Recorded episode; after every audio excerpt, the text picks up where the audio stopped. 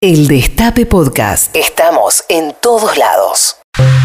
Una madre, un hijo, una entrevista y mil historias. ¿Qué me contás? El mejor plan de tu sábado al mediodía está acá, en el Destape Radio. ¿Qué me contás?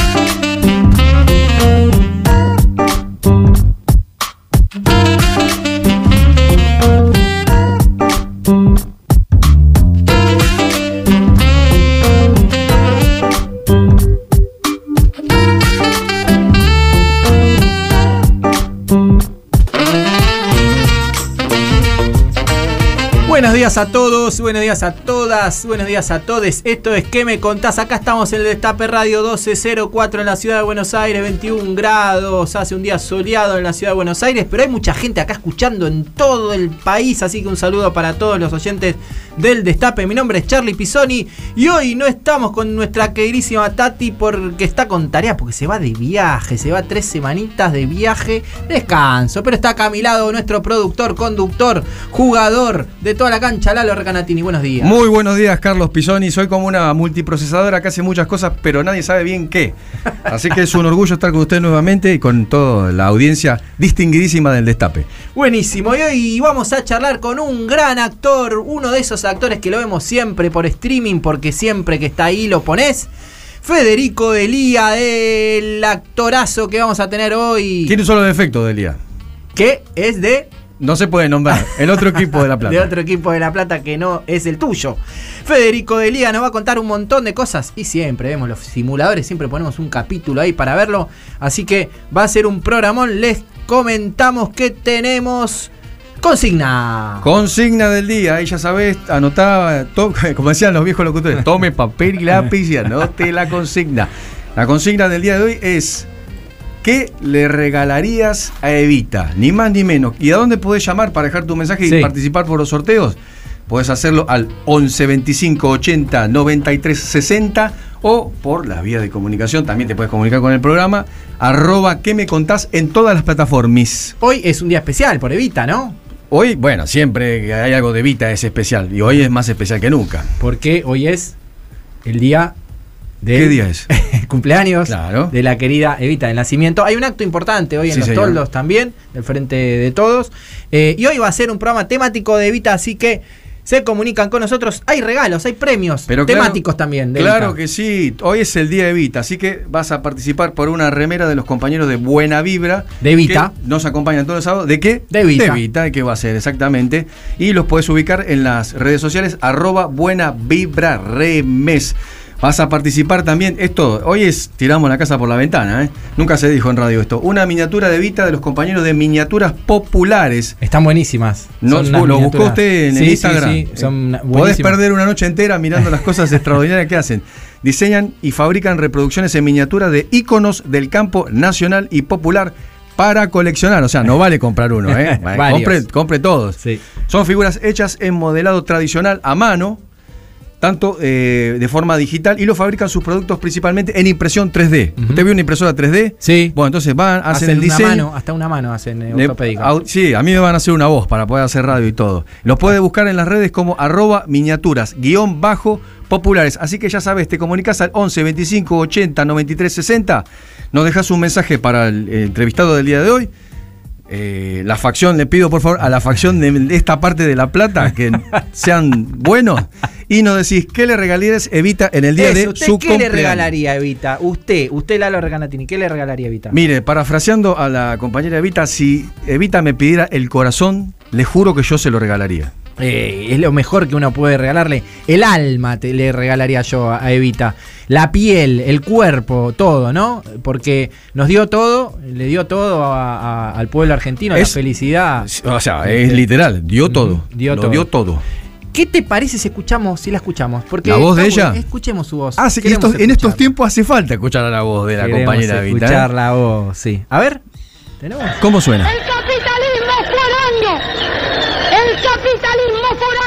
y sus sirvientes oligárquicos y entreguistas han podido comprobar que no hay fuerza capaz de doblegar a un pueblo que tiene conciencia de sus derechos.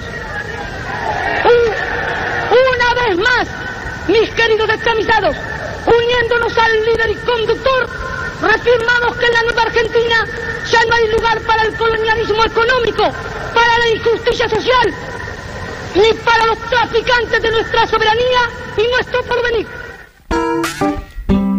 Bueno, ¿qué agregar? ¿Qué agregar, no? ¿Qué, qué, qué, qué mujer? ¿Qué mujer? Pensar que tenía 30 y algo en esa edad, ¿no? 30. Cuando dice esto creo que tenían 30 o 31. ¿No?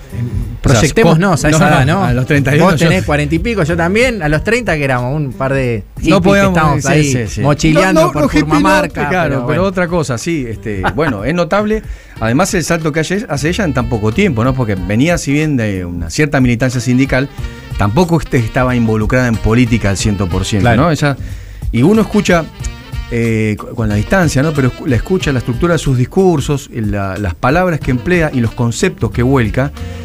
Y son muy profundos, Charlie. O sea, eh, imagínate que, está bien, tenía el ejercicio de la actuación, eh, ella hacía alocuciones y demás, pero hay que estar delante de un millón de tipos, este, con un micrófono, sosteniendo eh, conceptualmente lo que ella decía. No, no, dice cualquier cosa. No dice cualquier cosa y la manera que lo dice, porque uno puede ser locutor o actor, pero de la manera que lo dice este, inclusive marcando línea de gobierno, o sea, a eso voy, ¿no? Como inclusive al mismo Perón, este, bueno, reforzándole línea de gobierno. Con lo cual eh, es admirable. No sé si hoy, de esa edad, hay cuadros de esa altura. ¿Me explico lo que le quiero decir? Siempre hay que contextualizar eso. Que, sí, sí, la, edad, el momento histórico. Bueno, nos dice acá la productora, nuestra productora Belén Azar, que es el día del taxista también. Así que un saludo a todos los tacheros. Ahí le mandamos a Martín, el tachero amigo que está escuchando. Siempre nos trae, nos salva las papas, nos trae, nos lleva. Este, así que ahí Martina, Martina Cuña está, te mando un saludo grande. Gracias por velar por, por mi vida y por mi seguridad siempre. bueno, vamos a escuchar un poquito de música también. La escuchamos a Vita, la Vita en, esa, en ese tema histórico de Gotham Project, porque hoy la vamos a escuchar todo, todo, todo el programa. Hoy día de Vita. Ahí va.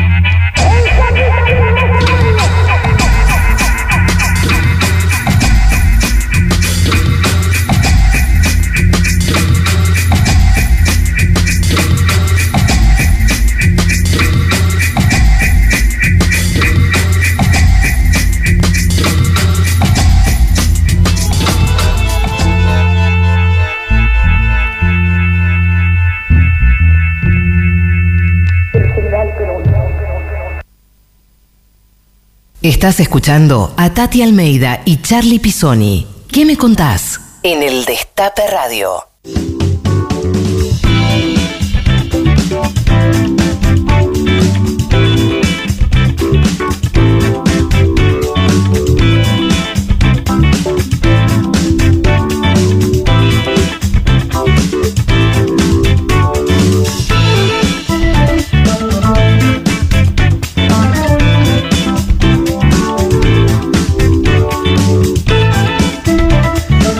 Seguimos en ¿Qué me contás? 11 25 80 93 60. ¿Qué le regalarías a Evita? Muchos premios este, y queremos escucharlos a ustedes y de todos lados del país y de la estratosfera, porque el Destape Radio se escucha en todos lados. En todo el mundo y el universo también. Y desde algún lugar del universo te puedes comunicar a 11 25 80 93 60 y arroba que me contás. Eh, así es. Bueno, tenemos ya con, estamos en comunicación con nuestro invitado del día de la fecha. Déjame Lalo que te lo presente. Pero por favor. Mira, él nació en La Plata el 4 de octubre de 1966. Es muchas cosas, pero antes que nada es un pincha rata de ley. Es hijo de Jorge y Susana, es el segundo de cinco hermanos. Con su compañera Débora son papás de Teo, Miranda y Juan. Es actor, productor, estuvo en cine, TV y teatro. Pero hoy tenemos que estar muy atentos porque él es un gran simulador. Opa. El invitado del día de hoy es... Federico Delía.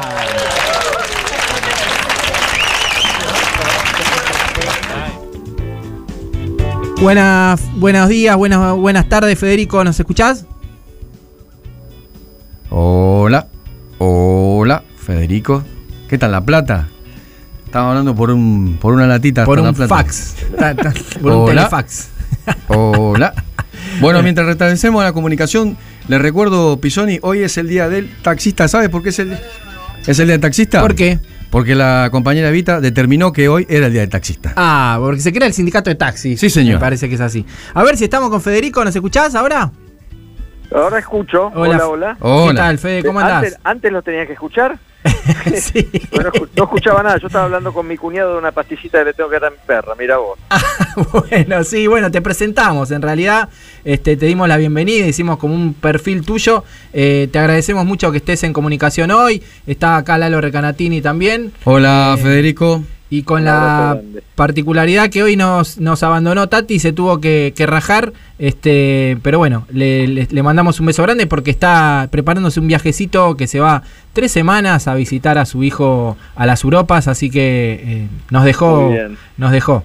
Eh, Ningún problema. Un beso grande también de mi parte. bueno, eh, tenemos un mensaje de. ¿Para Federico? Sí, A ahora, ver. no, ahora un ratito. En un ratito te lo, te lo vamos a mandar que te dejó un mensaje, Tati. Arrancamos Ah, con qué me contás, si te parece. Vamos. Dale. Fede, eh, bueno, Lalo Recanatini, ¿cómo estás? Buen día. Eh, en el perfil, bueno, recorrimos un poco tu extensa carrera y hay una cosa interesante que es que vos sos, sos hijo de un gran actor, de Jorge Delía. Eh, ¿Vos sentís que, que heredaste de él la, la pasión por la actuación y por, eh, por el otro equipo de La Plata? Mirá cómo te lo estoy preguntando. ¿Cómo es trabajar con, con tu papá? Eh, a ver, eh, eh, heredar la pasión y seguramente yo no sé qué hubiese ocurrido si mi viejo no era actor, si hubiese sido actor, sinceramente no lo sé. Este, como él era actor, yo conocí ese mundo y acompañé a, a teatros, a grabaciones, etcétera, etcétera, y me, me gustó y, y me, y me metí, o sea que sí, que claramente este, es, es heredado. Eh, es real que él también me llevó para el lado del pincharrata, este, y no de gimnasia, que por el lado de la familia de mi vieja eh, son de gimnasia. Muy bien, Eh, hacen muy bien ese de gimnasia, de ese lado de la familia.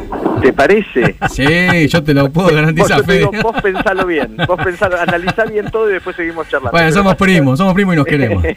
Pero más allá de eso iba mucho a la cancha de gimnasia, con mi abuelo me llevaba, este, entonces lo, lo acompañaba, a, a- abuelo lo acompañaba a la cancha y después por muchos amigos, este, fundamentalmente uno, bueno, que ya falleció, Guille, Guille Menegás, que es un- era un gran amigo mío, tripero, pero tripero, tripero, así, acérrimo tripero, este, yo lo acompañaba a verlo y él me acompañaba a ver Mirá qué loco, Lo- sos- sos- podemos decir que sos un pincha flexible. Eh, sí, obviamente soy recontra pincha, pero me- gusta el fútbol y lo iba a ver y lo acompañaba porque es mi amigo y lo quiero y yo Qué creo que bueno. el fútbol, el fútbol tiene que ver un poco y, y tenemos que volver un poco a eso. Al y amor. es muy divertido y es muy lindo, pero hay un montón de otras cosas que están buenas. Yo disfrutaba mucho, lle- llegué a comerme piedrazos en el bondi yendo a ver al lobo cuando se contra Quilmes y yo siendo estudiante. Claro, y O sea, contra Quilmes encima. una, una cosa de locos este pero bueno y, y Guillermo me acompañaba a mí el, el lobo en ese momento estaba en la B entonces yo era jugaba sábado en la B y los Claro. domingos la primera entonces podíamos hacerlo tranquilamente y nos gustaba el fútbol y Qué íbamos bueno. a ver cualquier cosa así que sí por mi viejo me hice este hincha del pincha que nos hizo ahí una trampa a mí y a mis dos hermanos de un vaso de coca al lado de la camiseta de estudiante y un vaso de leche blanca al lado de la de gimnasia. Y dijo, no, claro, no hay opción, claro. y después la otra que me dijiste que es como es laburar con mi viejo, es un placer. La verdad que las, las, veces que laburé, que no fueron muchas, pero las pocas veces que laburé, yo la pasé muy bien, no, no, nos, nos llevamos bien, nos divertimos mucho grabando. Muy bien, y tenés tres hijos, como dijimos, Juan Miranda y Teo, que además Teo es un reconocido streamer. Contanos cómo sos con, con, ellos, como papá, qué vínculo tenés.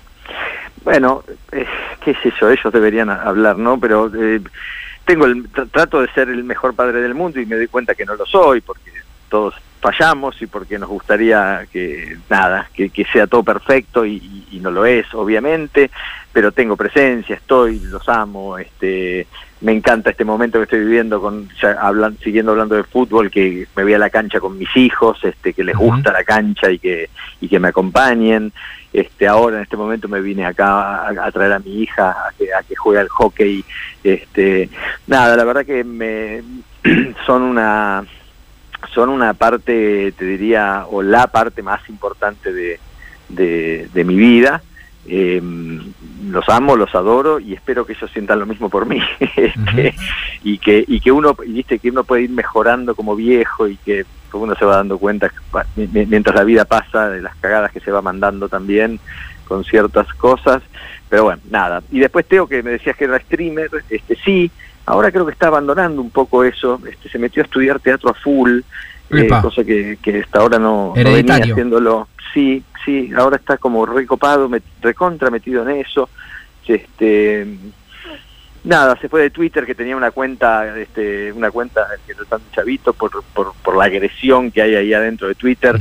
Este, y no se la bancó más, así que se fue, se abrió su cuenta tranquilo a su nombre, este, diciendo quién sí, quién no lo lee o no, no lo lee este país en esas cosas, viste, a veces te, expulsa, porque es estar muy de un lado o muy de otro lado y es terrible. Entonces, pobre Teo, con 20 años, dijo más, si me rajo de acá, que me están puteando en colores de todos lados, este, prefiero, prefiero pasarla bien. Es, es difícil, es difícil. Las redes, bueno, eh, Pedro dijo, no, Twitter está lleno de boludos, creo que lo describió bastante bien. Sí, Twitter es una cosa, Twitter es un, de verdad es un, nada, hay que saber meterse en Twitter y bancarse todo lo que te venga y saber que tenés que jugar. En es así, el juego es así. En serio. Hablando de la familia, Fede, bueno, vos, eh, tu familia fue una familia numerosa con, con varios hermanos, este, y tuviste la, la desgracia, si se puede decir, de de, perder dos de ellos. No sé si sos una persona de, fe, digamos, de, una profunda creencia religiosa, y si no, eh, preguntarte cómo te agarrás, de qué te agarrás para superar golpes de ese tipo. No, no soy una, una persona de, fe, la verdad, me encantaría, y en esas situaciones particularmente es cuando uno dice por qué no creo en algo, ¿no? Este, pero no, no lo soy y sí, fallecieron mis, mis dos hermanos, Marcelo y Hernán, del, del primer matrimonio, o sea, de mi viejo y mi vieja. Después mi viejo tuvo dos matrimonios más con hijos también.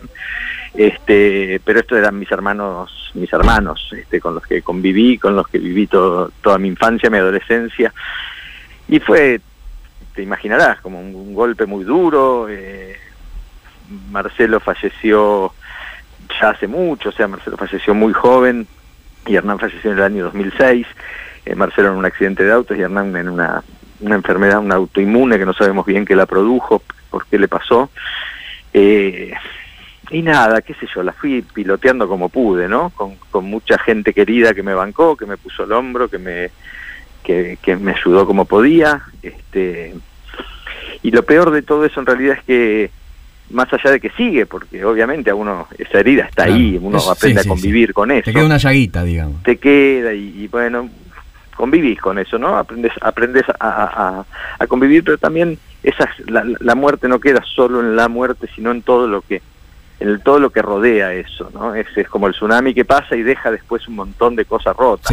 Este, y esa cosa rota duró duró mucho, dura todavía, pero en lo que tenía que ver con lo familiar, con mi vieja, este, particularmente con mi vieja todavía, te diría más que con mi viejo aún, eh, mi vieja todavía vivía en La Plaza, mi vieja falleció ahora en, el octubre del año pasado, este para ella fue para ella fue muy terrible un golpe la muerte de Hernán particularmente porque se quedó sola yo acá en Capital sus otros dos hijos que habían fallecido este la verdad que el dolor para ella fue inmenso inmenso y lo sobrellevó como pudo durante muchos años. eh, y ahí es lo que digo que afecta a todos. Claro. Afectaba a mí ver esa situación. Bueno, lo que me pasó a mí le pasó a muchísima gente, no soy el único, este, pero eso son, son cosas muy dolorosas. Hay que seguir.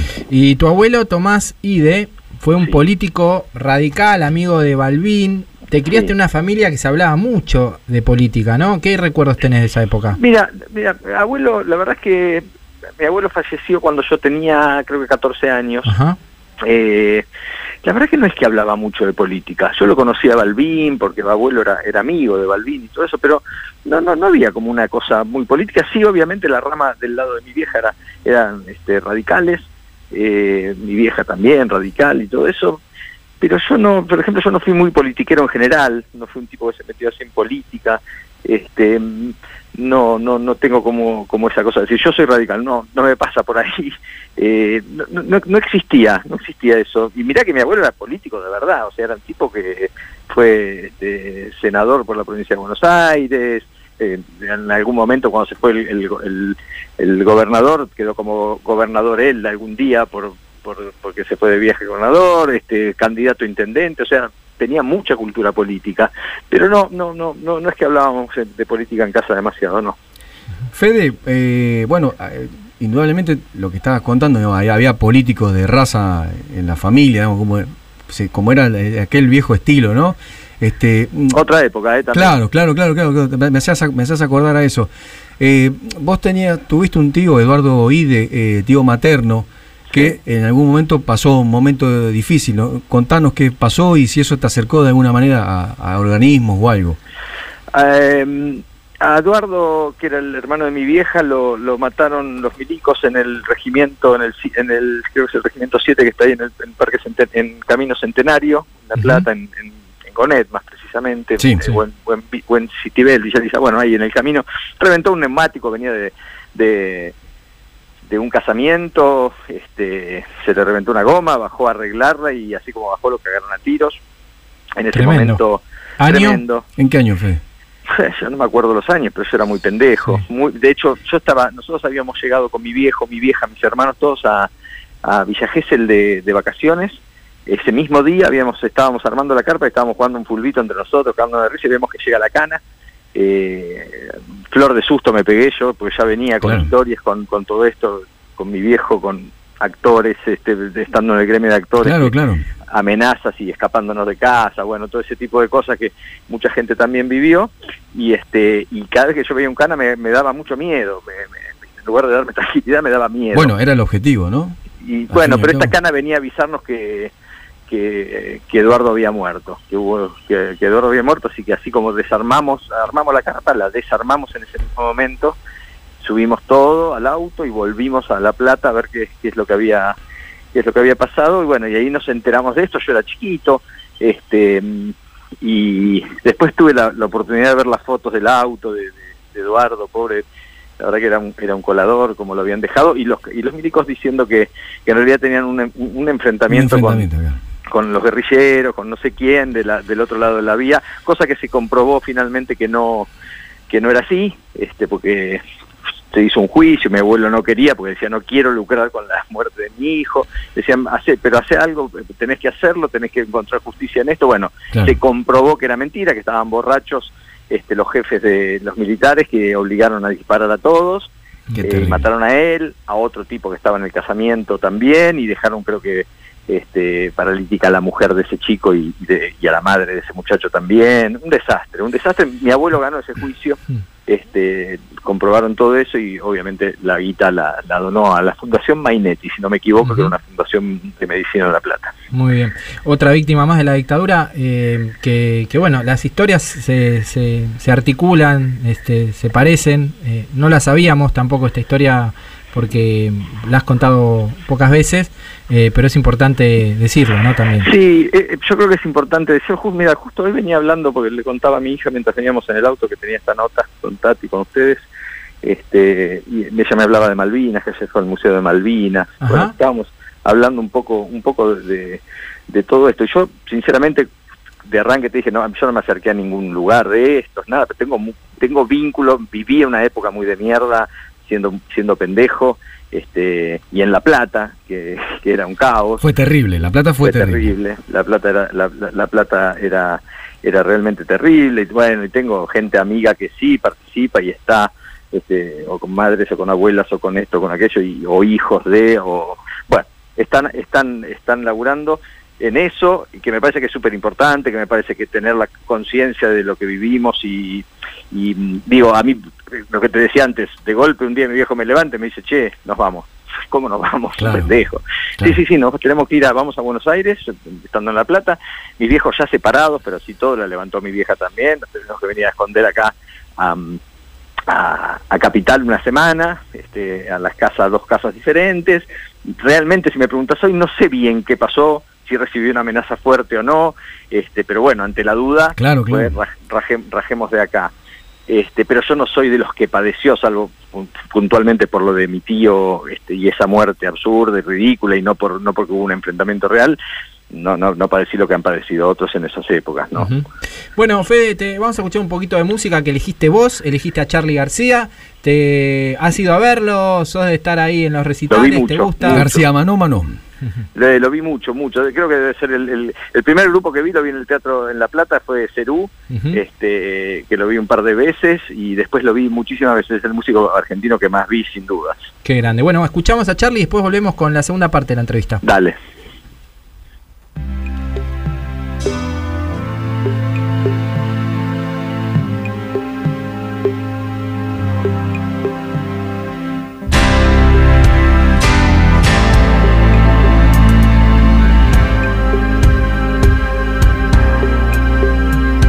Conozco un empleado que fue muerto de pena, enamorado de las sirenas.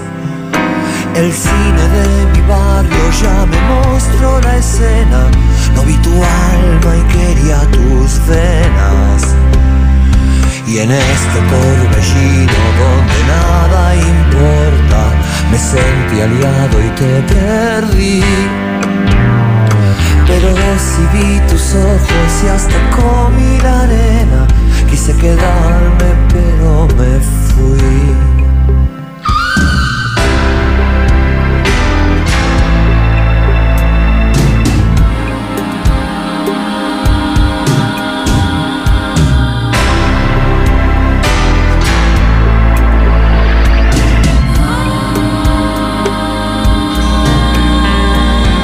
Filosofía barata y zapatos de goma y esta mentira te hace feliz. Quise quedarme cuando morí de pena, quise quedarme pero me fui. Y en la terminal, y en la terminal, estoy descalzo y te espero a el amor se ha vencido. Quise quedarme, pero me fui. Filosofía barata y zapatos de goma, quizás es todo lo que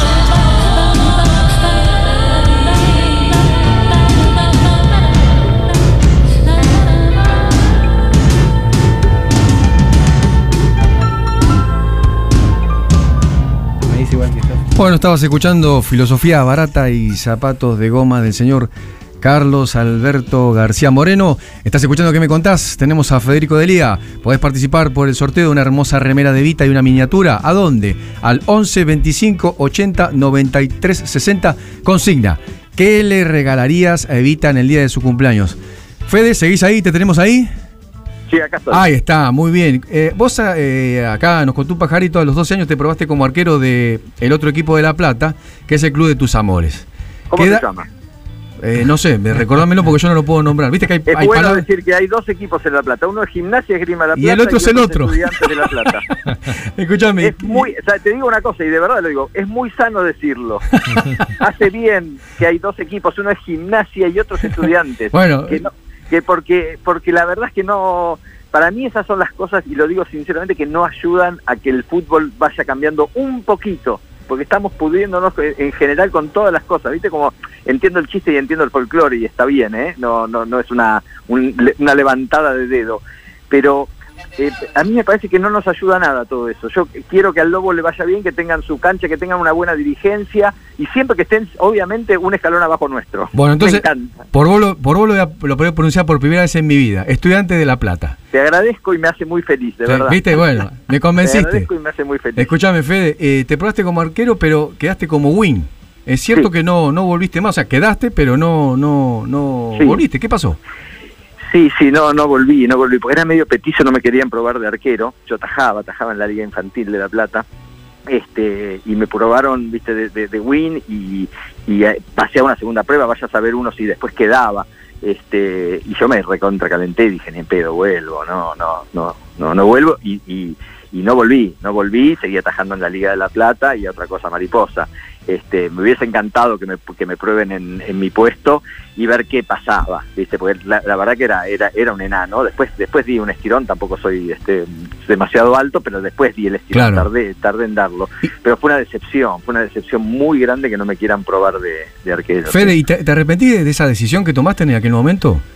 Eh, ¿Lo pensaste alguna vez? Digo, viste que a veces uno eh, fantasea, ¿no? ¿Cómo hubiese sido mi vida si tal cosa, viste? Sí, pero mira, yo eh, con, lo- con lo que es eh, con respecto a los jugadores de fútbol en general, viste, yo creo que eh, hay como una cosa muy rara que es, yo los defiendo mucho en un punto, porque para ser jugador de fútbol y llegar a ser lo que lo que son, este, eh, realmente tenés que resignar muchas cosas. La gente que dice, Sí. "Eh, ganan fortuna y, y patean No, la no, pelotita no. y hacen lo que quieren, a mí eso me da un poquito de bronca, porque porque la verdad es que si ganan fortuna es porque deben generar más fortuna, después podemos charlar de eso si querés, pero bueno, eso es otro tema, pero más allá de la fortuna o no fortuna, dejan de lado Es muy un montón de cosas, ¿no? Muy. Dejan, dejan de lado muchas cosas a una edad en la que nos gusta salir de joda y estos pibes no pueden salir de joda y tienen que estar muy abocados a ese tipo de cosas. Tienen que tener una conducta enorme.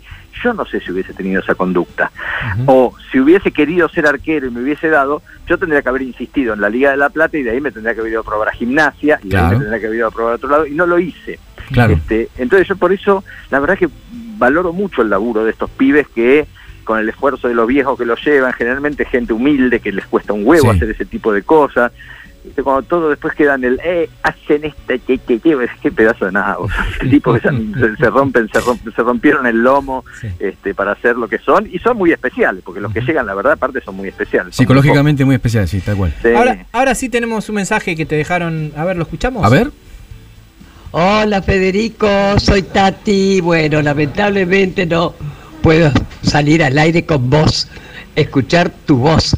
Así que esta vez no te voy a decir qué me contás, porque tengo pilas de cosas que hacer porque me voy mañana. Bueno, todo mi cariño, éxito.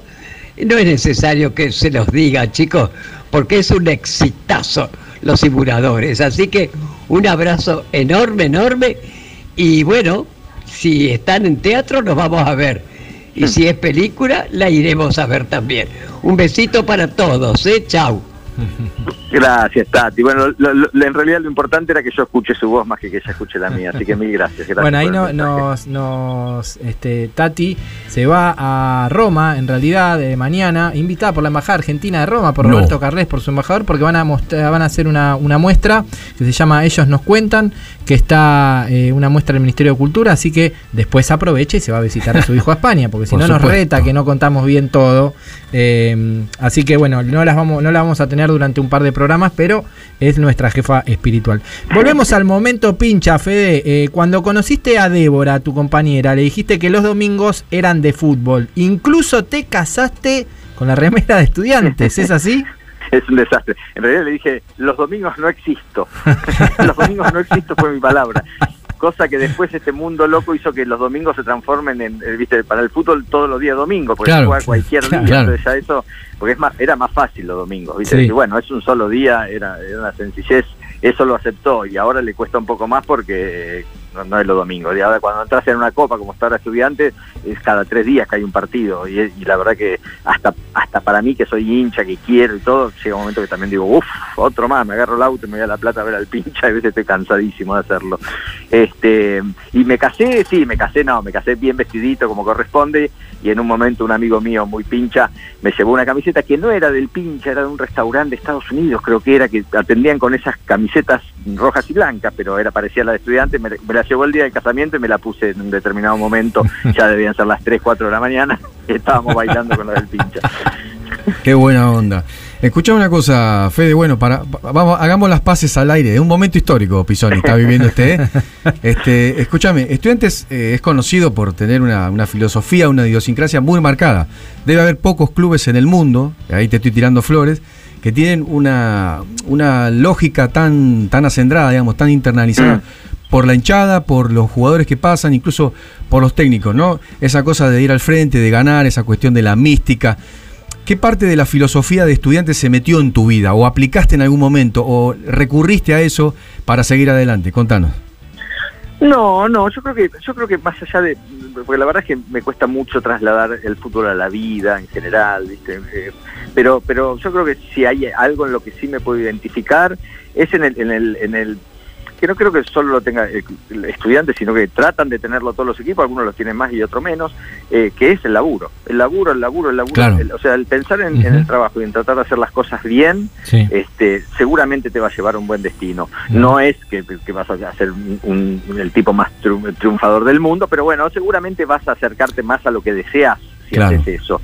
Este, gimnasia, por ejemplo, ahora pasó al fútbol, para mí gimnasia se perdió la gran oportunidad con el viejo Grigol Sí. este, de encontrar ese, esa, esa, ese Esa escuela, ¿no? sí. de seguir es claro. Sí, claro. señor, Yo- estoy de acuerdo yo con lo vos. banco a morir, a, a Grigol, este, a Troglio mismo, ¿eh? Troglio, yo me saco el sombrero con Troglio, eh, entró en otra época, más difícil, más complicada, pero también tienen como... Bueno, fue alumno del viejo también, ¿no? Eso- Claro, ahí, es escuela, ¿no? Qué, importante. Esa, esa escuela del lobo es lo que digo que a gimnasia le falta como esa visión de decir es por acá. Estamos de ¿eh? acuerdo, estamos de acuerdo, primo. Si no era, si no era la, de, la, de, la de Grigol, podía ser la que elijan, no importa. Pero digo, elegir una cosa y decir, bueno, vamos por acá. Cuando uno pierde esa identidad en el fútbol y en la vida también es cuando empezás como a deambular y decís, bueno, a ver, ¿para dónde voy? Me da Sin rumbo. más o menos para acá o para allá. Eh, Fede, otro momento pincha, te queremos hacer escuchar un audio. A ver. Termina el partido, estamos en los 10 segundos finales, ganó, ganó Estudiantes. ¡Campeón estudiantes!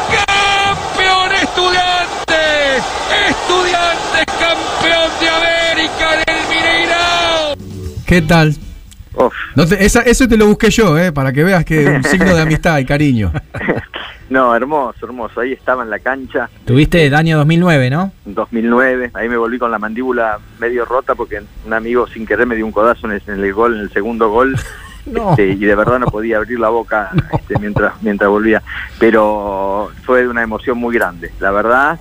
Uno ahí valora tanto la, el, el- esto que hablábamos recién, ¿no? del esfuerzo y el trabajo. Uno ve las Copas Libertadores y venga, cuando uno casi, viste, la jugamos poco, entre comillas, estudiante la juega poco, eh, gimnasia la juega menos, viste, son, son, son torneos difíciles de llegar y una vez que la jugás, te das cuenta de lo difícil que fue cualquier equipo Sí. ese partido. Sí. Es, es una cosa, es insoportable. Entonces, llegar a una final y ganarla es como algo, yo siempre digo, yo después me fui a Dubái a ver a estudiantes y la, la final de, Claro, del mundo. la Copa del Mundo. Yo la emoción que tenía mientras íbamos ganando el partido, que lo ganamos casi todos, salvo el final que nos, que nos ganan ellos, yo la emoción que, que tuve con la Copa Libertadores no la, tu- no la tenía ahí.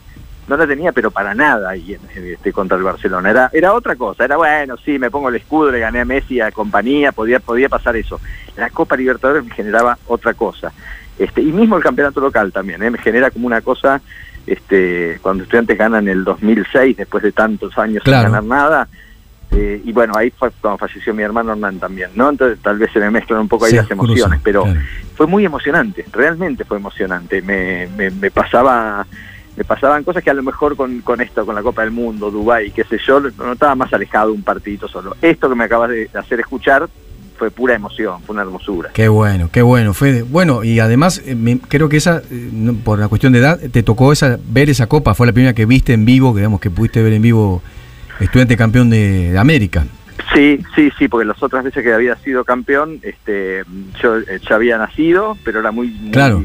chiquitín, muy chiquitín. Yo soy, yo soy del 66. Claro. Este, no no es no que no tenía vi registro de eso. Claro. Te- Tengo, yo a mí cada vez que me preguntan cuál es el primer partido del que te acordás, bueno, la verdad que no tengo ese recuerdo, pero sí tengo el recuerdo de este mm, de Cacho Malvernat con una copa que debe ser una Libertadores dando la vuelta olímpica en la cancha de estudiantes. Este tengo tengo ese tengo ese, ese, ese primer recuerdo, pero verlo jugar eh, y ganar la copa sí es esta, obviamente. Qué bueno. Siguiendo en el mundo pincha, bueno, no podemos evitar nombrar al, al doctor, ¿no? Vos estás ahora eh, como productor ejecutivo de la serie, Bilardo, el doctor del fútbol. Contanos, eh, ¿se te ocurrió a vos la idea? ¿Descubriste algo nuevo de, de Bilardo en esta investigación? Contanos porque nos interesa.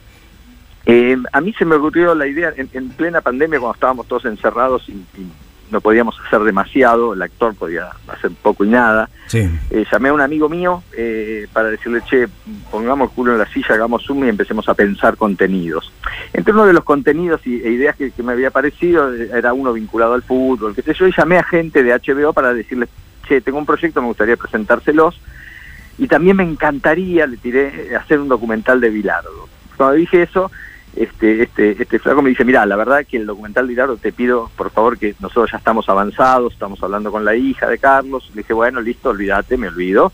Este, yo ya había hablado con Daniela, con la hija, y me dijo que estaba hablando con varias plataformas. Eh, a los 10 días me llaman y me dicen, mira, se nos está complicando mucho la negociación. Este, si logras acercar las partes, te ofrecemos ser este, Entrás, claro. showrunner o productor Claro. ejecutivo, como le quieran poner. Bueno, un año después de- de- de- nos pudimos poner de acuerdo, se firmó ese contrato y se laburó y se hizo este, esta, esta, este documental. Y la verdad que para mí fue un placer enorme, porque mezclaba todo, mezclaba el trabajo, mezclaba mi pasión, Claro. mezcla- me daba un, tenía un, un cierto grado de responsabilidad un poco más grande siendo pincha y hablar de Bilardo. Y la idea era no, y esta ya, ya hablo no mía, sino también de, de la gente de HBO Max este, y de- del equipo de, de contenido, no era evangelizar a nadie ni que nadie se haga bilardista, ni muchísimo menos, pero era contar un poco este quién era Bilardo, cómo era la cabeza de Bilardo, por Claro. qué pensaba así, eh, por qué llegó a ser lo que fue, eh, porque estaba, nos estábamos quedando con el Bilardo payasesco que quedaba, que apareció últimamente haciendo notas en una cosa o, o diciendo alguna barbaridad en la radio, y me parecía que estábamos perdiendo lo Injusto. valioso. Exactamente, ¿no? injusto con una figura como él. Totalmente. Sí, sí, la- y está bien, y la gente joven lo que veía es lo que veía ahora. Este, no, lo, no lo íbamos a hacer ver partido del 86, el que tiene ganas lo verá o no, o equipos del estudiante del 82, pero había algo ahí que había que rescatar. Eh, bueno, y ese fue, esa fue la idea. Entonces, por suerte la familia se abrió mucho, eh, dieron notas ellas, este, Gloria y Daniela, las hijas, parte de su entorno muy cercano que nunca habían hablado, que eso nos hizo conocerlo un poco más a, a Carlos, a Bilardo. Nos dieron la, la biblioteca, pudimos revisar un poco esas locuras que guardaba, porque guardaba cualquier cosa, cosas muy interesantes como cosas muy poco interesantes para nosotros, tal vez para él sí, pero para nosotros no. Eh, y el resultado, aunque uno siempre busca la excelencia, este, fue muy bueno y fue la, la devolución de la gente en general fue muy buena. Eh, para mí fue muy bueno, por eso te jodía hoy con esto de gimnasia y estudiantes. Este, fue muy bueno que, que, que Menotti haya dicho que sí, nos costó un huevo, un huevo. Qué bueno. Sí, ya habíamos terminado de grabar. Gran testimonio. terminado- Sí, claro, pero aparte, loco, es fútbol, no es la, la, la vida o la muerte Sí, sí, sí. Este, hay, hay, hay un lugar donde, donde esas cosas, viste, para, eh, digo, en el testimonio, aparte de, de, de Menotti en el documental, no dice demasiado, no es que no se aclara demasiadas cosas, ni mucho más. No, Y pero también- accede, accede a estar en ahí. ¿no? Accede a estar, ya para mí con el acceder a estar en el documental de su, entre comillas, archienemigo, es un paso adelante. La verdad, es un paso adelante. Fede. Este, sí. ¿Y cuándo se estrena? Porque ya, ya me lo vendiste tanto. Que, ¿cu- ¿Cuándo se estrenó? Está, está en HBO, en HBO Max, en la plataforma. Se puede entrar a la plataforma y ya se puede ver. Sí, sí, y te digo de verdad, es hermoso, ¿eh? es, es más allá de que sea bilardista, no bilardista, eso es un documental donde va, va- uno va a entender un montón de otras cosas, está bueno, está bueno. Ya sabe, entonces HBO ahí en la plataforma, Bilardo, el doctor del fútbol. Así es. Bueno, Fede, escuchamos otro tema que elegiste y volvemos con la última partecita de- del bloque de, de la entrevista. ¿Te parece? Elegiste Dale. Asumo, así que escuchamos mañana en el Abasto.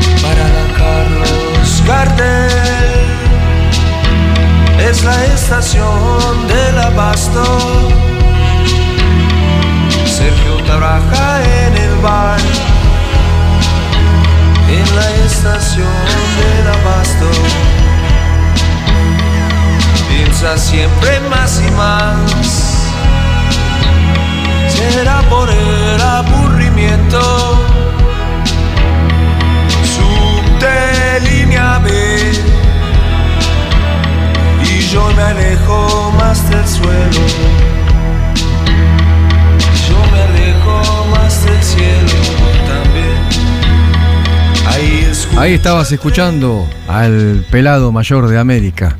Mira, sumo, mañana en Abasto. Te puedes comunicar al 11 25 80 93 60. Participás por un sorteo espectacular. En el día del cumpleaños de Evita te puedes ganar una remera de Evita o una miniatura. Seguimos hablando con el gran Federico Delía. Y Ahí tenemos mensajes de los oyentes. A ver. Sí, ¿qué le regalarías, Evita? A ver. Hola, soy Griselda de San Telmo y le regalaría a Evita 100 años de vida para que ella nos regale 100 años de presencia. Y de paso ayude a Cristina porque parece que ella sola no puede. Sería un, un placer, y seríamos felices.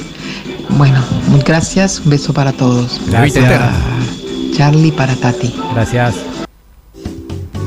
A ver, ¿tenemos más oyentes? ¿Qué día de oyentes que A tenemos Evita hoy? le regalaría vida.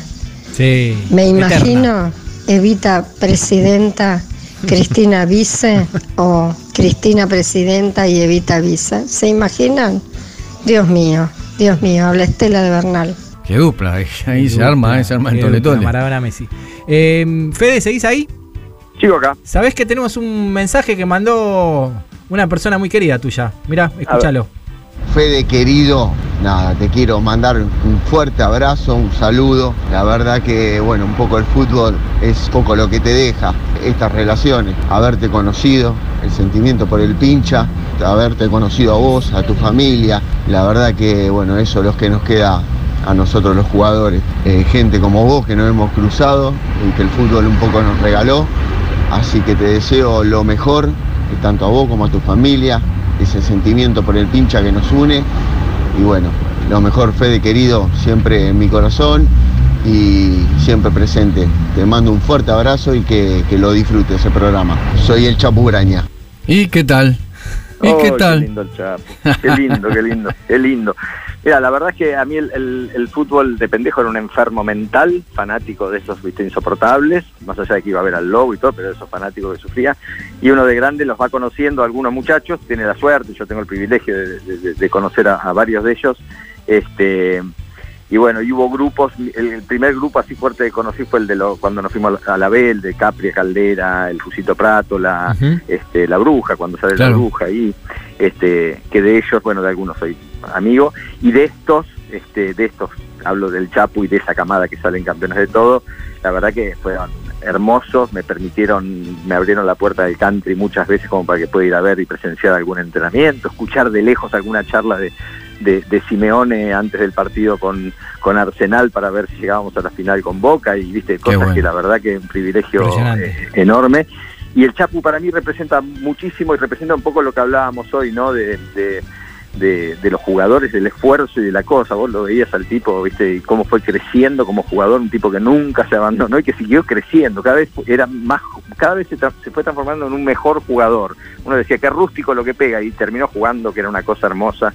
Así que agradecidísimo por las palabras del Chapu y un gran abrazo para él también. Fede, te tocó varias veces este, mezclar eh, pasión y trabajo. Participaste en la serie de, de Diego, Sueño Bendito. ¿Qué te, Sí. Además se vio en todo el mundo, un suceso internacional increíble. ¿Qué te dejó la serie? ¿Qué, qué devolución tenés de la gente? Hiciste el profe Señorini. Hice el profe Señorini, mira todas las mezcolanzas, ¿no? El profe que es de la otra escuela, Sí. este, que participa del documental de, de Bilardo, que me encantó también que participe, porque ese ganó también un mundial, quieras o no, estuvo el, el preparador físico de Diego, o sea, Claro. estuvo adentro, viste, la, viste la- la- todo se mezcla y, y se pueden dar cosas buenas a pesar de eso. Este, y, y me perdí con la pregunta que me decías. Ah, ¿Qué te eh, dejó? ¿Qué te pasó? Lo de Maradona. Bien, la verdad es que uno está mucho más ajeno, ¿viste? La verdad estás grabando, estuve grabando. Para mí primero fue placer, lo mismo que te dije el de Bilardo, placer porque era laburo, eh, vinculado al fútbol Claro. y acá le sumabas viajes, porque viajé, estuve mucho en Barcelona, en Nápoles, en México, Muy grabando bueno, todo eso. muy bueno. Muy era bueno, espectacular.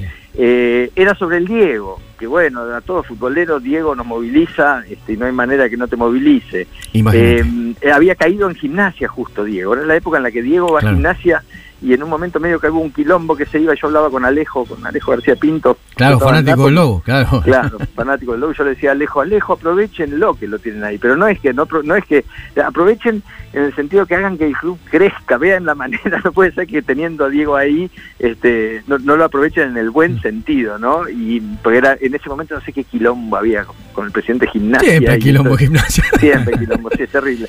Pero bueno, este fue fue emocionante, fue lindo, fue lindo participar de una primer gran ficción de Maradona y, y estar ahí metido, bueno. que yo participo muy poquito, pero Diego en mi vida fue un tipo muy muy importante, muy importante más allá de que después estaba, como él decía, que decía la ayuda de enfrente, la ayuda de enfrente, no sé qué, este, él y- con, con sus contradicciones y sus idas y vueltas, yo nunca pude dejar de quererlo. A pesar, a pesar de creer que en algún momento sí dejé de quererlo, porque, porque me pudría lo, lo que declaraba y qué sé yo, y el, y, y el día que se murió, eh, Terrible. Terrible. como un nene. Niño. Eh, iba manejando y estallé como un nene en un llanto, porque justo prendí la radio, estaban diciendo, che, parece que, y de golpe dice, confirmamos que se murió, y Tremendo. me invadió, me invadió una tristeza, una cosa, y me Tremendo. puse a llorar, estaba con mi hijo Juan, que me dice, ¿qué te pasa? No él no entendía, claro, es de otra generación. Digo, no me pasa nada, quédate tranquilo. Pero mi, mi reflexión ante eso es como, como la gente que te hizo feliz en algún Claro, momento, claro, claro, claro. eh, cómo te dejan los huesos algo, ¿no? Digo, después, di- digo, de Diego uno puede opinar mil millones de cosas porque fue un personaje controvertido y lo que vos quieras, lo que vos quieras. Digo, eso es otra charla. Ahora, Fede, Fede, vos te, te diste nadie un le saca la lujo. felicidad eh, que me dio. Te diste Nadie. un lujo y una felicidad que Otro jugar lujo. con él. Vos jugaste También. un partido entre jugadores y actores. Contanos los detalles de ese partido, de ese vestuario. Te pedimos por Dalma y Janina que nos cuentes todo. Por favor. saber todo. Ah, eso fue, eh, estábamos haciendo Poliladron y nos invitaron a, a participar, que Diego, Die- a Diego lo habían suspendido, estaba suspendido en esa época este, del fútbol, y nos invitaron a jugar un fútbol rápido, que lo transmitía Canal 7, este, en Coconor era. Eh, Sí, nunca me acuerdo, me acuerdo, me acuerdo de ese. El fútbol rápido ese. te mataba, el fútbol rápido te destrozaba, te sacaba piernas a lo loco, como la pelota no se va nunca, no es una cosa de loco. Pero bueno, llegamos con Peretti, me acuerdo, mm, me acuerdo de Peretti particularmente, estaba Martín Seffel también, estaba el Chueco, Suárez, todos, pero digo, me acuerdo por Peretti que llegamos juntos, entramos al vestuario y Peretti era la primera vez que jugaba un partido a beneficio y con, con figuras del fútbol, yo ya había jugado varios. Hmm. Y Peretti entró y estaba nubilado. Y dice, mira quién está, Delía. Me decía, mira quién está allá. Delía. Claro, estaban todos, casi todos los del 86, más otros fenómenos que estaban ahí. Y, y la anécdota divina de esto es que A ver. esto está transmitido que- que por Canal 7, no sé si está filmada esa parte, pero entramos todos corriendo a la cancha, divino, hermoso, todos felices nosotros, y Peretti entra con una alegría y pisa la pelota antes de empezar el partido, mientras entrábamos, pisa la pelota y se cae de espalda como los dibujitos animados, o sea, se elevó dos metros y cayó de espalda. Ese, ¿Te acuerdas de la publicidad ese de Maguito querido? ¿Te acuerdas que pisaba la pelota y se caía? Exacto. Bueno, y este cae y se da un golpazo y queda tendido en el piso con esa pipa que tiene eh, la nariz apuntando hacia arriba y me mira y me dice, justo a mí me tiene que pasar esto de día, justo a mí". Y después, este, bueno, jugamos ese partido en el cual Diego no salió nunca, así todo, no salió nunca, del resto siempre cambiaba y él no salía, se bancó todo el partido.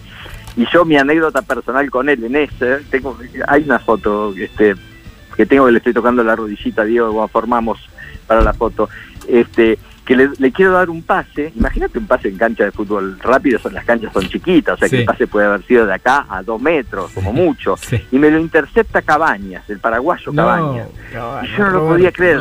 Entonces le fui a Cabañas a- al piso como a trabar para sacársela, es que no se la saco, pero paso así y Diego pasa trotando al lado mío mientras ve mi esfuerzo para recuperar esa pelota y me dice, te va a desgarrar, pibe. Hermoso. Y de ahí nos invitaron a comer a todos y, y, oh, y otra frase linda era, estábamos todos yendo a comer ahí al restaurante que estaba al lado y todo el periodismo, el periodismo que quería entrar y de golpe se lo escucha a Diego que le dice a Coppola, este, no, no, no, no, no, no, eh, acá no entra nadie más que mis amigos y mi familia. Que- y, y Peretti que me dice, somos los amigos de Diego. Qué hermoso, hermoso. Bueno, hablando de Peretti, te hacemos escuchar otro audio. Queremos preguntarte de lo que viene, lo que viene, que es la película. A ver, escuchamos este audio. Disculpe, ¿juego tiene? Sí, como.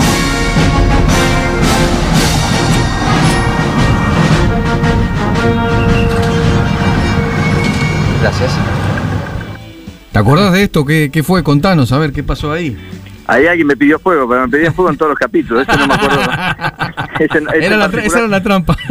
Eh, entre, entre- no, veo la, no, no veo la imagen, entonces no sé qué capítulo es, pero me pedían fuego cada este, o pedía fuego yo o me pedían fuego alguna vez. Era la idea. Bueno, contanos la película, contanos cuándo se estrena, cómo se prepara, Estamos si hay ansiosos. sorpresa. Queremos saber todo. Bueno, la verdad es que falta una bocha, este, se adelantó mucho la noticia porque eh, queríamos a los 20 años de la primera emisión, dar una, de la primera emisión que tuvo los simuladores, dar la gran noticia, porque nos vienen pidiendo hace 20 años que hagamos algo más con los simuladores, y fue informarles que, que, bueno, que para el 2024 va a haber una película que seguramente también Cifrón la va a estar escribiendo este año y la vamos a estar filmando el año que viene.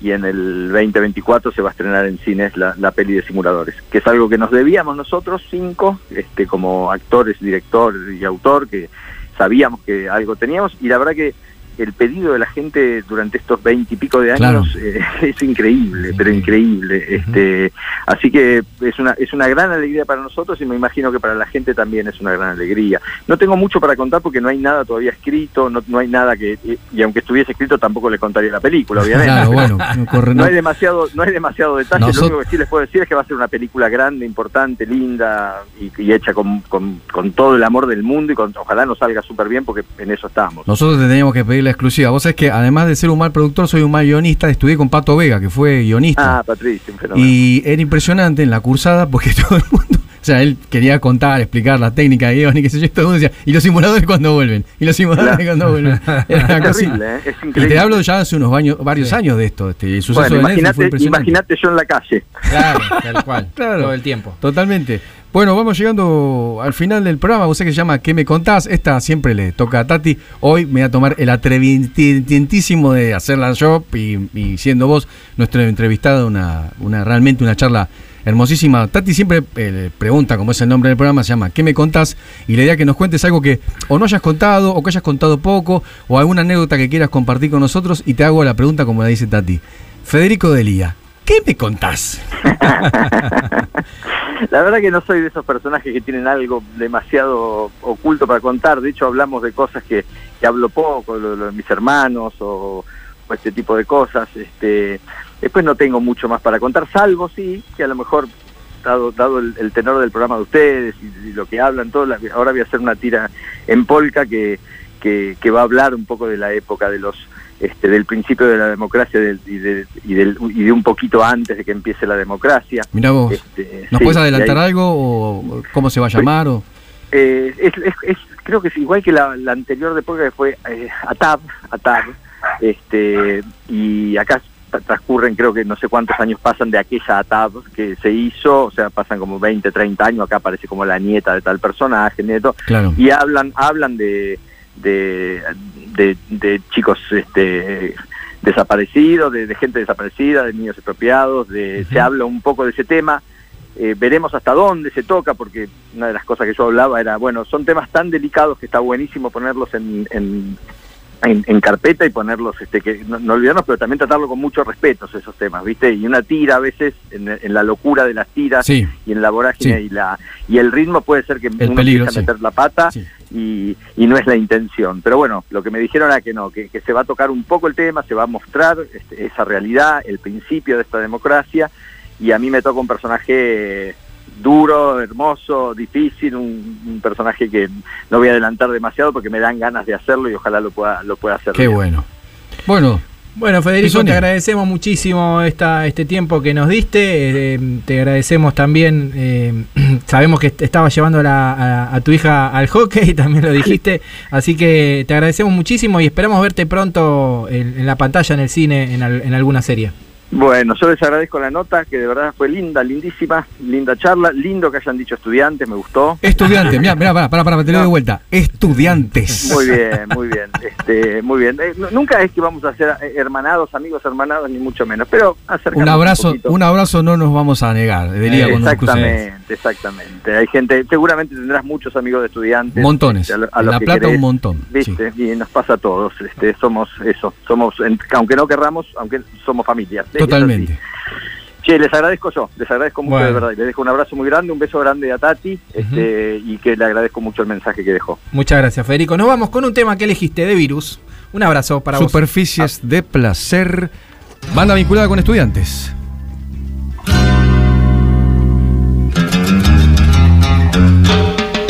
Toda mi pasión se elevará viéndote actuar tan sugerente.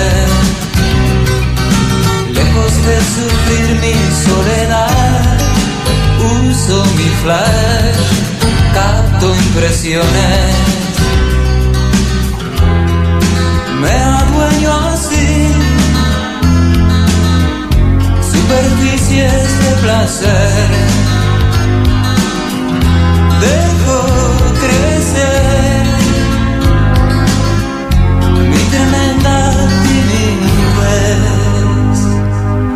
paso entregándote al sol, dándote un rol ambivalente.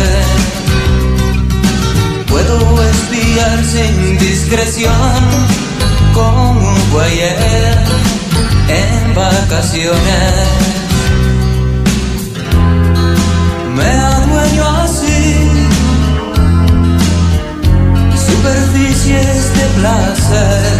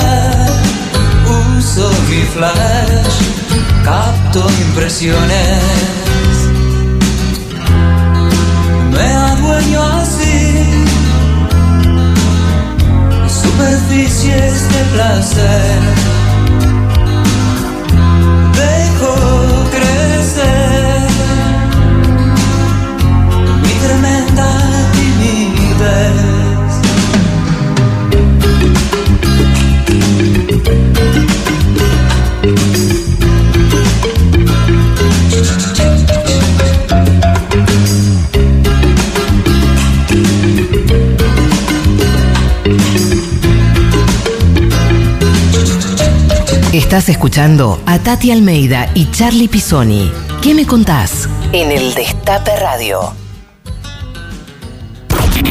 El Destape Radio. Radio 1073. El Destape Radio. Con el Centro Universitario de Innovación de La Matanza hay presente y hay futuro. Hacemos realidad los sueños de miles de jóvenes al crear un centro universitario de excelencia con el primer centro universitario inaugurado en medio de una pandemia. Apostando por la educación, nace una nueva Argentina donde hay un futuro mejor. Conoce más en www.cubi.ar, municipio de La Matanza, corazón de la provincia. Fernando Espinosa, intendente. En Pilar estamos más cuidados, porque trabajamos para que estés bien y tengas la mejor atención. Pilar presente con futuro.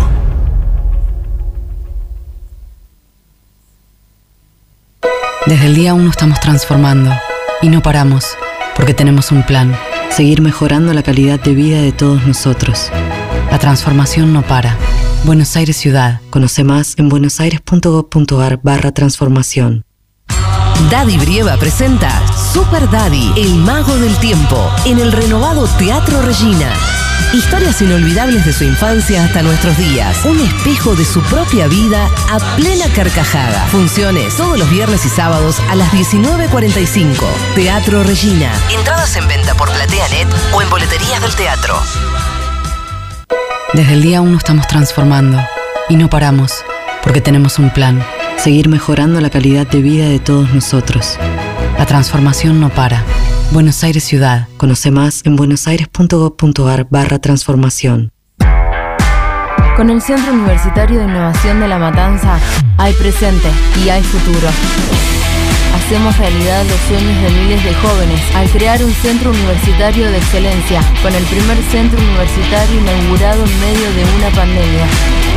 Apostando por la educación, nace una nueva Argentina donde hay un futuro mejor. Conoce más en www.cubi.ar, municipio de La Matanza, corazón de la provincia. Fernando Espinosa, intendente. Tigre es todo para mí. Es el lugar que a mí me permitió crecer. Acá yo estudio, trabajo, entreno. Acá me siento tranquila, hacen horas para nosotros, para todos los jóvenes. Tigre siento que es un lugar deseado donde todos queremos estar. El que elijo para estar todos los días. Es mi vida. Es mi vida. Mi vida. Tigre es mi vida. En Tigre trabajamos para que nuestros vecinos disfruten su vida. Tigre, municipio. El Destape Radio. El Destape Radio. Estamos para ayudar a entender nuestra Argentina.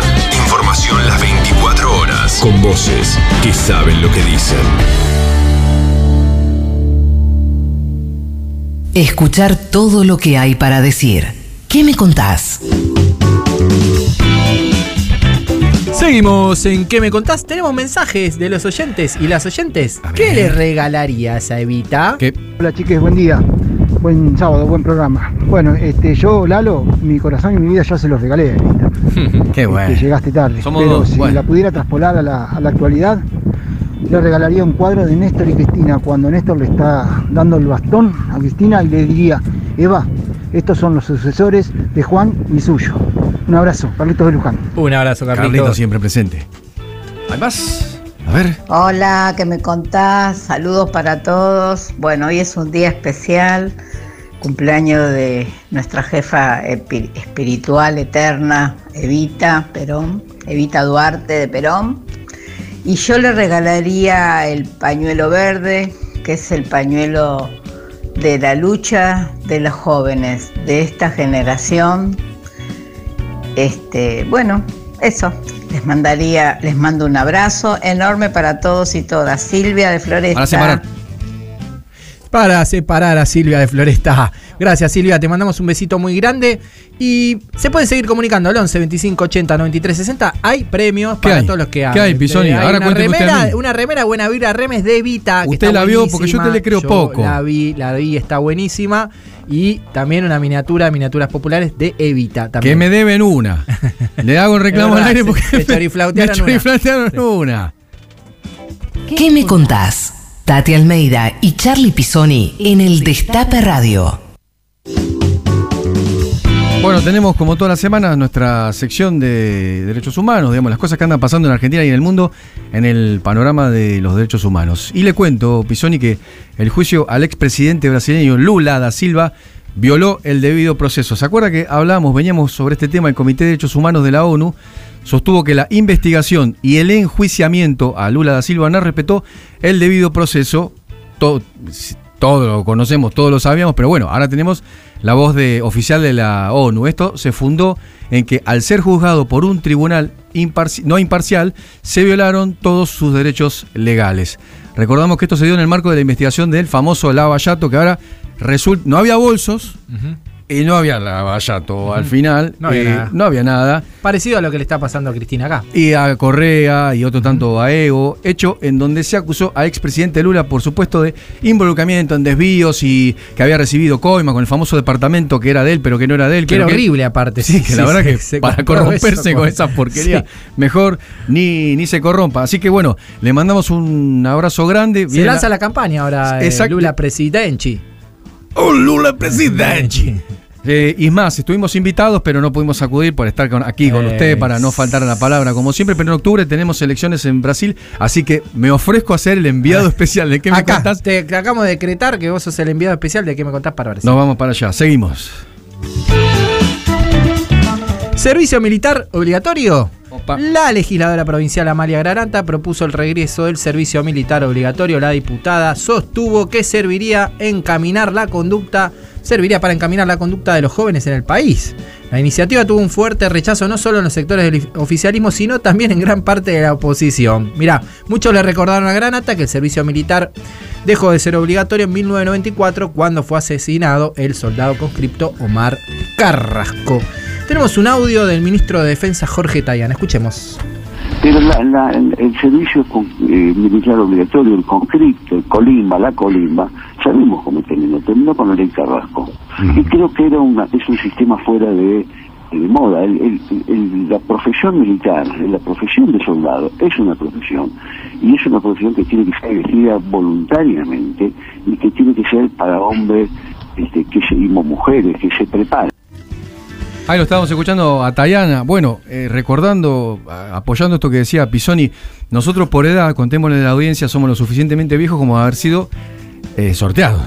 ¿Se acuerdan? Fuimos sorteados para la colimba. Yo zafé porque era 77 justo eh, el año que se. No se haga el chiquitín, no se haga el jovencito. 77 fue el año que, que zafamos. Yo soy del 76, fui la última generación en ser sorteado. Me había salvado por número bajo, 504, no me olvido más. Tenía el pelo por la cintura. Lo que más temía era que me, que me raparan.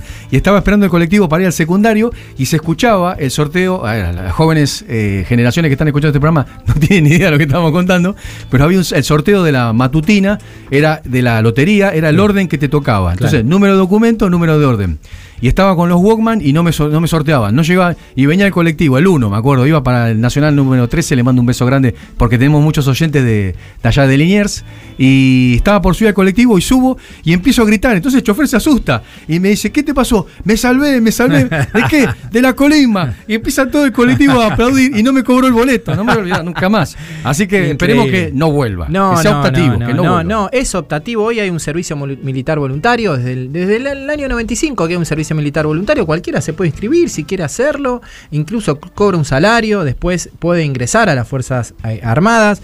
Eh, creo que es una medida puramente electoralista, puramente de humo, puramente este, incluso. Eh, marketing pedorro. Sí, sí, sí. Así es.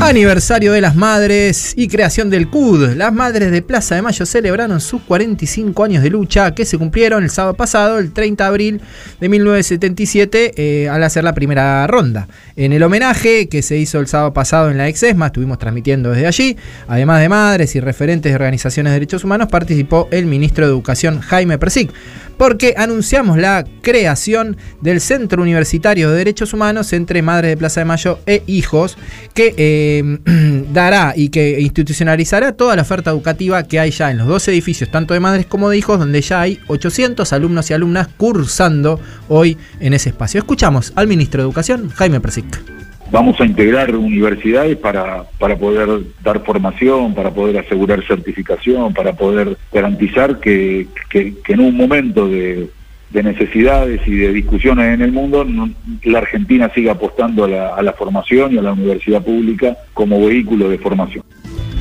Bueno, teníamos ahí a Persic. eh, qué bueno, qué buena noticia, Charlie. Qué bueno que sigan haciendo cosas en forma conjunta y que mm, se expanda la labor que hacen, ¿no? Por- porque además está esta cuestión que fue, ¿se acuerda? Eh, motivo de la primera reunión de este programa, que era mm, comprender los derechos humanos en, su sentido más amplio, no solamente en la recordación de, de los sucesos trágicos, sino que, mm, que pudiésemos hacer y articular más cosas. Los derechos humanos son todos los días, todo el tiempo, Así ¿no? es, el derecho a la educación es uno de ellos y qué mejor que en un lugar como la Exesma que se refuncionaliza con este, oferta educativa libre y gratuita. Extraordinario. Y hablando de aniversarios, permítame eh, hacer una, una mención especial. Este 5 de mayo se cumplieron 45 años del secuestro de Carlos Esteban Alaye, así que, que no quería dejar de recordar a Carlitos, eh, con todo, no lo conocí, pero con todo el cariño que uno le tiene a, a quien se imagina que hubiese conocido, así que a Su Flor- suegro, su Mi suegro. mi suegro, así que a Flor y a María y a toda la familia les mando un beso grande en una fecha redonda también, 45 años del secuestro Un de saludo gigante para la familia. Los queremos muchísimo. Y estamos, eh, hoy tenemos un programa muy, es- eh, ya es- siempre es especial, pero hoy es muy especial. ¿Por qué? Porque se, se re- baja el promedio de edad de este estudio de una forma notable porque estamos con una joven promesa del periodismo llamada Catalina Eva Pisoni. ¿Es así? ¿Cómo le va? Buenos días. ¿Cómo está? ¿Cómo estás, Cata? Todo bien. ¿Qué te parece la radio? ¿Cómo lo sentiste? ¿Cómo lo viste? ¿Estuvo cómoda usted? ¿Se comió unas facturas? Él la vi que estuvo comiendo. ¿Qué tal? Sí. Re ricas las facturas. Lo que más le importó a la comer factura. Bueno, bien. Bueno, Cata, entonces eh, podemos confirmar que su vocación es el periodismo, va a ser radio, ¿es así? ¿Es cierto? ¿Qué nos puede decir al respecto? Sí. Sí. Capaz que sí. Capaz que sí. Qué bueno, bueno. Ahí Bueno, tenemos. Catalina este, Eva Pisoni en el día de su, de su, de su natalicio, ¿no? es el Eva, día. Eva. Claro, el día de Eva, así que ni más ni menos. Bueno, eh, gracias por haber reducido notablemente el. Ah, acá la veo con botines de Fobal. ¿Qué es? Cuénteme, a ver, vamos a hacer la. Si va a ser una estrella, tiene que practicar el, el, el apronte de la prensa. Escúcheme, ¿qué hace con, la, con los botines? Cuénteme, ¿qué hace? ¿Dónde juega? ¿Con quién juega? Hoy jugamos un partido, em, fuimos al club Atlanta o Atlanta, no me acuerdo cómo se llamaba, y jugamos contra mi club ¿Cuál es tu club? y la, Falu- la Fulvitas. ¿Y cómo salieron?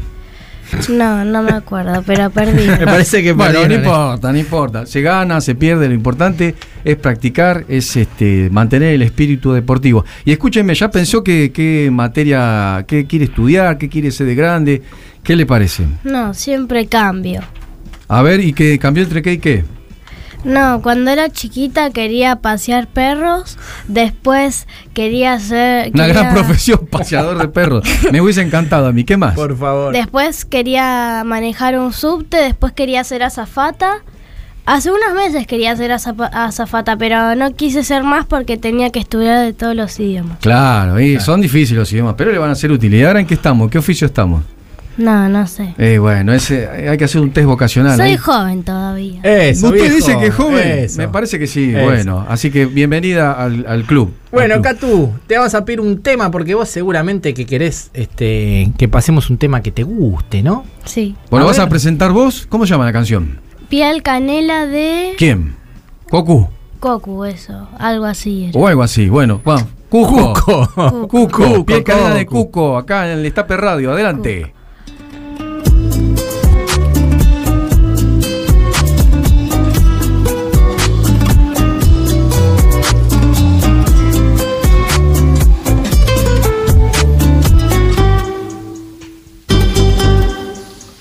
Que se quede el infinito sin estrellas o que pierda el ancho mar su inmensidad. Pero el negro de tus ojos que no muera y el canela de tu piel se quede igual. Si perdiera el arco iris su belleza y las flores su perfume y su color, no sería tan inmensa mi tristeza de quedarme sin tu amor. Me importas tú y tú y tú y solamente tú y tú y tú. Me importas tú y tú y tú y nadie más que tú. Me importas tú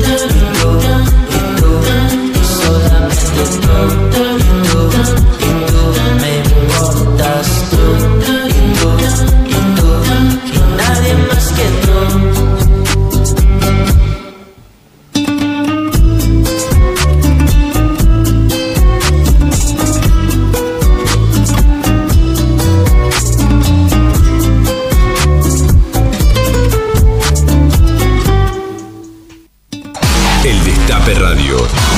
El Destape Radio. Este 18 de mayo tenemos que estar en nuestras casas porque es el día del censo.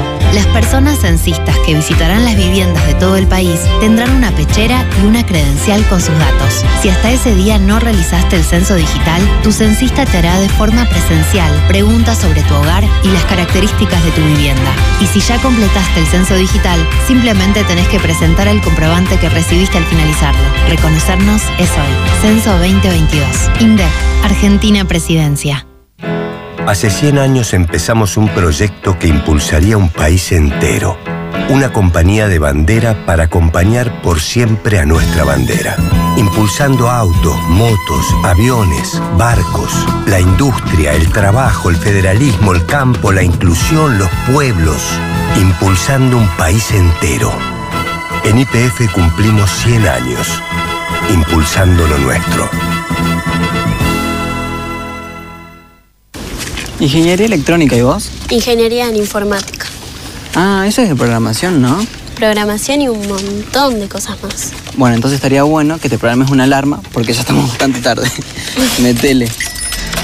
Con el programa Becas Progresar, en este inicio de clases, la bandera de la educación va a izarse más alto que nunca. La educación nuestra bandera. Ministerio de Educación. Argentina Presidencia. En Correo Argentino resolvemos la logística e-commerce de tu negocio. Con tecnología avanzada, conectamos compradores y vendedores de todo el país. Tenemos la red de mayor cobertura nacional, más de 1.600 puntos e-commerce en todo el país y el precio más conveniente. Correo Argentino. Todo lo que das, llega. Desde el día 1 estamos transformando y no paramos, porque tenemos un plan, seguir mejorando la calidad de vida de todos nosotros. La transformación no para. Buenos Aires Ciudad. Conoce más en buenosaires.gov.ar barra transformación. Habrá consecuencias. Lunes a viernes. De 17 a 19. Periodismo y rock and roll. Ariel Jalá, Natalie Rizzo, Mariano Beldi, Lucía Rodríguez Bosch, Julia Estrada, Ezequiel Fernández Murs y los humoristas del Destape. Habrá consecuencias. Por el Destape Radio.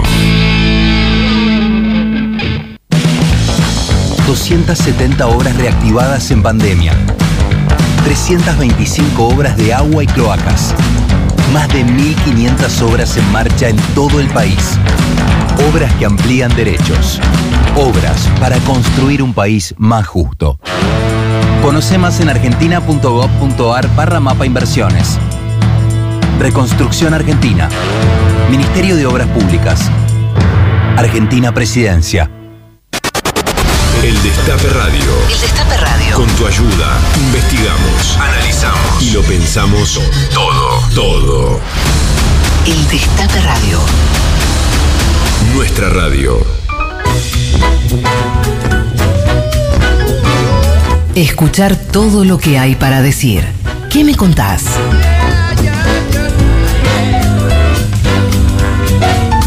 Bueno, nos estamos yendo sin antes decir que hay ganador, ganadores de los sorteos. A ver, Cata, ¿quiénes ganaron? ¿La remera? Sergio de Pompeya Por WhatsApp, Sergio de Pompeya. y la miniatura Silvia Flores. Silvia de Floresta, buenísimo. Bueno, tuvimos un programa intenso, muy futbolístico, muy artístico, hubo polémica al aire incluso, pero espero que la hayan pasado también los oyentes, la pasaron tan bien como nosotros y mismo Federico, Federico. reconoció al final que había sido una, una bonita entrevista, así que fue para nosotros también. Pero ¿por qué. ¿por qué futbolístico? Porque el señor Federico Delía es fanático Ah. del otro club de La Plata. Entonces, cuando salió el tema, como no podía ser de otra manera, apareció la polémica. Usted ya se imagina por qué, Carlitos. Así pero Eh, las Carlitos paces. Solano, que está acá con nosotros. Buenas tardes, Carlitos. ¿Cómo viene el programa de hoy? Contanos. Eh, viene bien, viene bien. Trabajamos para eso toda la semana, eh, como dicen los jugadores de fútbol. Eh, Lo importante y- es el equipo. Sí. Bueno, vamos a charlar con Giselle Tepper. ¡Epa! Sí. Con eh, Cristian Alarcón, que es el Sí, ganador de- del premio Alfaguara de novela. Bien, director de Anfibia. Leí su novela que se llama El Tercer Paraíso. Y Yo leí el libro, el- uno de los primeros, cuando me muera quiero que me toquen que me cumbia. toquen Sí. cumbia. Impresionante crónica. Sí. Bueno, él este es el inventor de la revista Anfibia, Sí. que es el gran baluarte de la crónica en la Argentina. Y el 14, a- ahora cumplen 10 años, Anfibia y Cosecha Roja. Sí. Y el 14 hacen una gran, gran fiesta en, eh, en la ciudad cultural Conex. Bien. Cu- ¿Cuál es la diferencia entre Anfibia y Cosecha Roja? Porque son dos, dos, eh, Son dos distintas, proyectos pero- de Cristian, ¿no? Sí, sí, sí, sí. Uno de la UNSAM y la otra me parece que no es, no es de la UNSAM, ¿no? Creo que es así. Dependía del Ministerio de Justicia, no sé cómo sigue eso Ah, ahora, No cómo sé. fue después. La verdad que no sé. Sé que una es de la UNSAM seguro. Sí. Anfibia. Bueno, le preguntamos, te dejo la pregunta. Y después eh, eh, está Victoria Carreras, que es una actriz y que hizo un documental que se llama Hijas de la Comedia, que es muy lindo, muy lindo documental, muy del mundo de, de los actores y las actrices. Y, y también está Maya de Bowick, que es una multifacética y entre otras cosas escribió una novela pequeña, chiquita, pero muy conmovedora que se llama Y si no es suficiente. Y bueno, y el- las, eh, va, va a estar los clips de lucha, el momento Lupe de Lupita eh, y yo. Buenísimo, y vos, que sos el uno. Imposible perdérselo, un gran programa. Así que bueno, nos vamos yendo, Sí, Pisoni. Permítame antes mandarle un saludo muy grande a la gente de Caecopaz, que esta semana estuve ahí metido en Campo de Mayo haciendo el curso de corresponsal de guerra. Me re- contra todo pronóstico, contra toda apuesta, me recibí, lo pasé, así que les quiero mandar un beso Te muy veo grande. sin dormir. Estoy sin dormir hace varios días, me mojé, cardos, explosiones, después le cuento bien, pero bueno, les mando un abrazo grande. Corre- o sea, ¿usted es corresponsal de guerra? Eh, sí, a partir de ayer tengo mi, mire, no le miento para que vean, tengo mi pañuelo de los cascos azules. Así que ¿Es el pañuelo az- azul ese o.? el- no, es, no es celeste, este es azul. Es de los cascos eh, azules, así que si hay una guerra ya sabe, Carlos, ya sabe a quién mandar. Mayor respeto, ¿eh? entonces. Así que les mando un, un abrazo muy grande y, y- y bueno, nos han tratado muy bien, así que. Bueno, gran vamos, gente. nos vamos, nos vamos, nos vamos. Le cuento quién hizo este programa, Pisoni. Dale. En la operación técnica, Flor Fresa. En la producción periodística, Belén Nazar. En la producción general, Carolina Ávila, Candy Incuti y Karina Ortiz en las redes. Carlos Muchas- Pisoni. Quien les habla, Lalo Recanatini, nos vemos la semana que viene. Estuvo eh, Catalina haciendo su debut en la radio argentina. Nos vemos la semana que viene, el próximo sábado a las 12 en ¿Qué me contás? por el Destape Radio. Gracias por el Flor Fresa que se puso a las 10. Se viene reunión cumbre y ahora el PANUJU, el Panorama Nacional de Juicio de Delitos de Lesa Humanidad. Sí. No, y, y cuando ella sea grande, dentro de 10 años, seguramente ella va a poder decir, me acuerdo un día de mayo que debuté en radio. Así es, así es. Ese recuerdo que tenemos todos, ¿no? Cuando nos pusimos acá, entramos a un estudio y hablamos por primera Y vez. debutamos. Y debutamos. Nos volvemos a encontrar el próximo sábado a la misma hora y en el mismo lugar, cuando Tati Almeida y Charlie Pisoni abran la charla preguntando, ¿y vos? ¿Qué me contás? El Destape Podcast. Estamos en todos lados. El Destape Podcast.